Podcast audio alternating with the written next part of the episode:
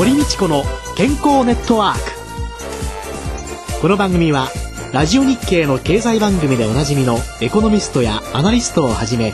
スポーツ選手医療関係者などをお招きして日々のお仕事や健康のための工夫について伺う健康生活応援番組です。新しい時代の健康と美しさを創造する「コサナの提供」でお送りいたします。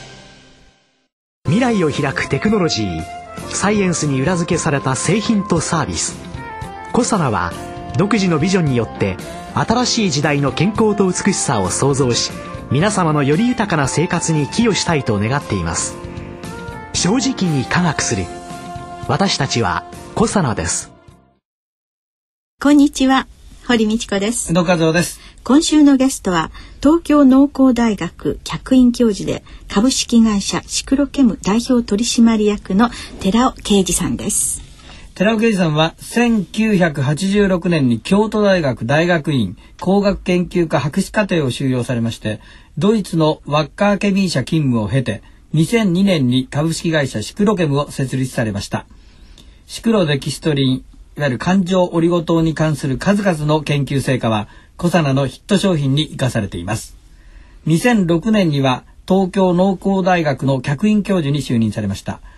今月は4週にわたりまして寺尾さんの最新の研究成果について伺ってまいります。寺尾さんよろしくお願いします。よろしくお願いしますよろしくお願いします。寺尾さんはあのシクロデキストリン環状オリゴ糖に関するその様々な研究をなさってるわけですけれどもこれがね当番組のスポンサーでいらっしゃいます小佐奈さんの本当にいろんな商品にシクロデキストリンの技術これが生かされている、はい、じゃあその技術というのは一体何なんだろうかというので、はい、今分かっていることを少しずつ教えていただけたらなというふうに思うんですけれども。食品素材の中にはその健康に関わるような非常に重要な素材がたくさんあります。でその素材というものは場合によっては安定性が低いものであったり体に入りづらいものであったりするんですけれどもそういったものが安定にできてしかも体の中に入りやすいというような技術を開発いたしました。はい、その物質をこう安定化させると大体概略どういうふうなことなんでしょ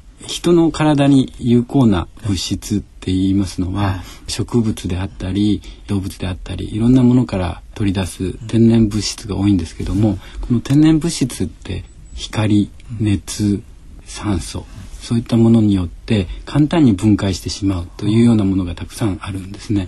うん、でサプリメントにそれを配合して皆さんは取ろうとしてるんですけれども実際にはサプリメントの中にはもうすでに分解されてしまってたりするものもたくさんあって取ってる時にはそのサプリメントを製造しました。その時点ではちゃんと入っていましたけどもそれが貯蔵している間に保存している間にもう壊れてなくなってしまっているケースもあります。またサプリメントを摂取した段階ではその物質はあったとしてもそれが胃の中に入った時胃酸によって壊れてしまう。実際に胃であるとか腸の中から吸収する量はその安定性が低いために急激に落ちてしまうというケースもあるわけです。あのね薬局なんかでこうドリンク剤売ってるじゃないですか、はいはい、あの瓶ってほとんど茶色でしょ？茶色ですねね、あれ遮光になってるんですよ。光が入ってこないんです。あ。であれが光がバーって当たっちゃえば中のもの壊れちゃうんですよビタミン。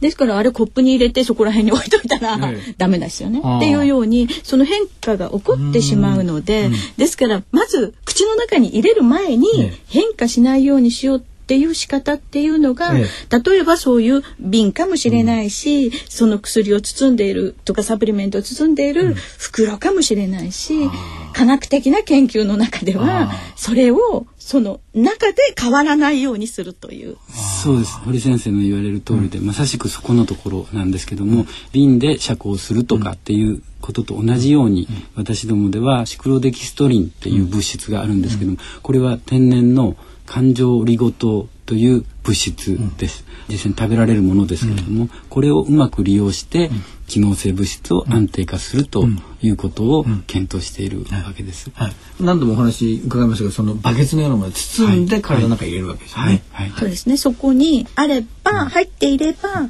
普通に空気中に置いといても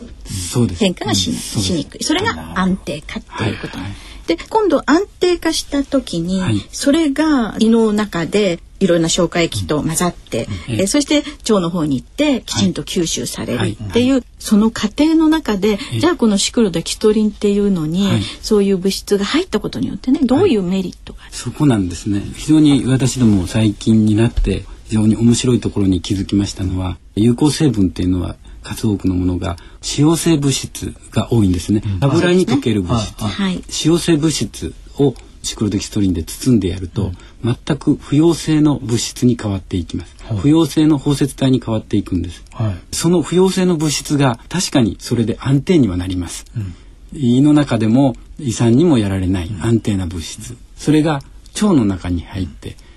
吸収性が高まるという事実を突き止めているわけですけども、はい、私どもはずっとなぜこれが 吸収性が高まって体の中に入っていくのか、うん、腸の中で不溶性ですから、うん、消化酵素にもやられづらいだろうと、うん、にもかかわらずなぜこれが体の中にきちっと入っていくのかっていうところに疑問を持ってたんですけれども、えー、そこの部分ではっきりと最近の研究で分かってきたのが、腸の中には胆汁酸という食べ物を体の中に入れると腸のに至っては胆汁酸によって固形物質等が乳化されていってそこに消化酵素がうまく働いて分解していくっていう機構があるんですけども、そこにきれいにはまっていく、つまり胆汁酸によって不溶性の包摂体が乳化されて可溶化してその時に初めて有効成分が乖離するで乖離した後の環状リゴ糖は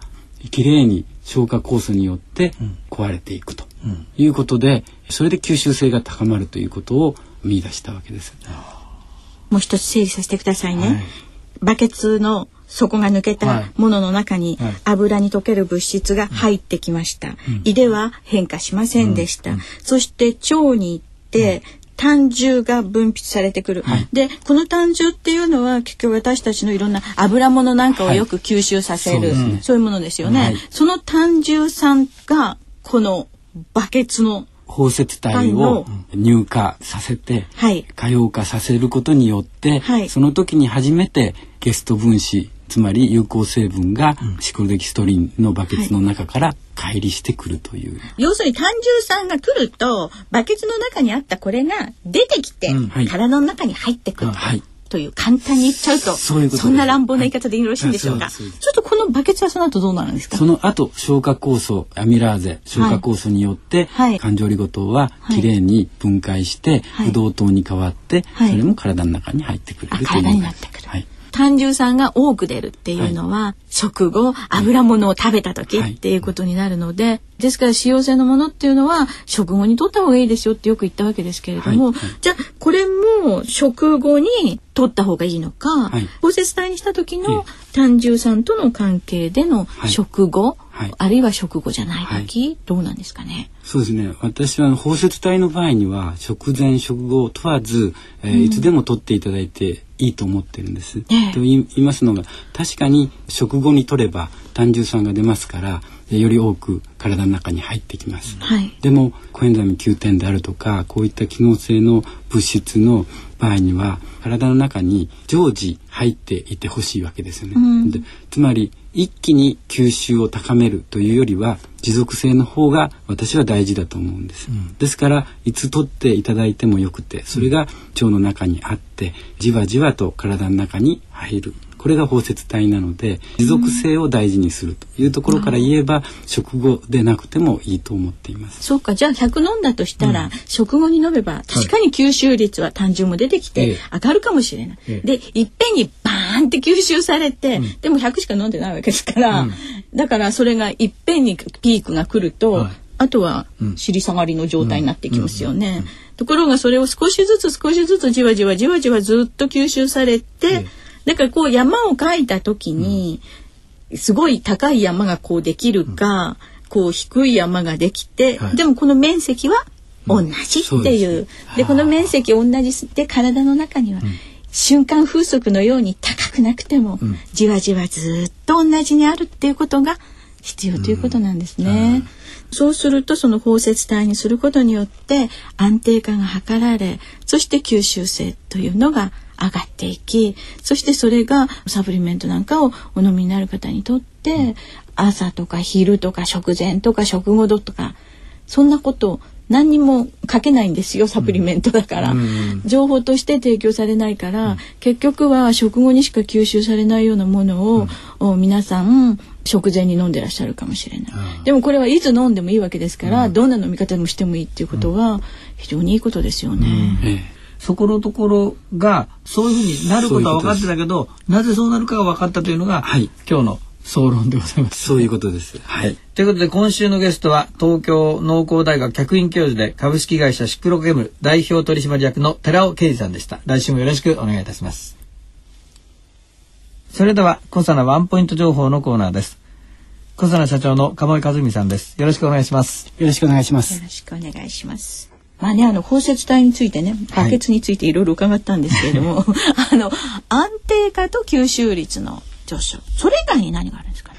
感情リゴ糖というバケツの中に入れることでですね期待できることってたくさんありまして例えば嫌な匂いや味をマスキングする、はい、まあ、いわゆるオブラートで包んだような感じのイメージですね、うん、こういうこともできますしそれから入れたものをゆっくり出してあげる情報ですね。例えば、うん、あのフレグランスを振る使いますと、一気にこう香りがトップノートクリアレスの場合はトップミドルトップもあるんです。けど最初にボーンと飛んじゃうんですけど、これをゆっくり出していくっていうようなこともできますしそれからちょっと科学的になりますと混合物の中から相性のいいものだけを選択的に捕まえることで、えー、抽出と言いますね単離していくってあの一定の成分だけを取り出すとかですね、そういうこともできますね。まだまだ使い方はあると思うんですね。今環境の方では例えば PCB を取り出す、うんですとかもうまさに有害な物質だけ取り出して、はい。ね、あのシンプルに言うと PCB の含まれてる水をザーッとこう環状リゴ糖の筒の中に流していくと PCB だけが捕まえられるみたいなようなイメージになりますけど、うん、まあ、こういう使い方もあります。シンプルに捕まえたり離したりっていうのをどのタイミングで何を捕まえさせてどのタイミングで入れたものを出してあげるかというコントロールだけをしていますので使い方はいろいろありますね。いろんなバケツがあるんですよね。そうですね。バケツの大きさがブドウ糖でいうと6個、7個、8個と大きさの違うバケツがありますので、ね、当然そこのないバケツでいつもご説明先生にも頂いてますので、うん、えそこがないということはあんまりちっちゃいものを入れるとストンと落ちちゃうというふうに考えてもらうといいと思うんですね。うん、ですからちょうど入るサイズというのがありまして、大きさの合うバケツのサイズによって入っていくものの大きさとの相性。が偉大なる脇役って感じはするんですね。これが主役になるってことは？ピュアファイバーという商品はこのアルファシクロデキストリンを食物繊維として使っていますのでこれは思いっきり主役になっている。空っぽのまま使ってここに脂肪を取り込ませるというようなイメージです、うん、前半のね、うん、寺尾さんのお話はね、うん、安定化だのなんだの脇役の話ばっかりだったけど、そっかそのまんま使うと主役として、ね、偉大なる その恩恵をいろいろなサプリメントの中でも活躍しているということですね。小佐のワンポイント情報のコーナーでございました。堀道子の健康ネットワークお相手は堀道子と宇野和夫でした。それでは皆さんごきげんよう。堀道子の健康ネットワーク。健康と美容についてもっと詳しく知りたい方は、ぜひ、コサナのサイトへ、検索で、コサナ、カタカナでコサナと入力してくださいこの番組は新しい時代の健康と美しさを創造するコサナの提供でお送りいたしました。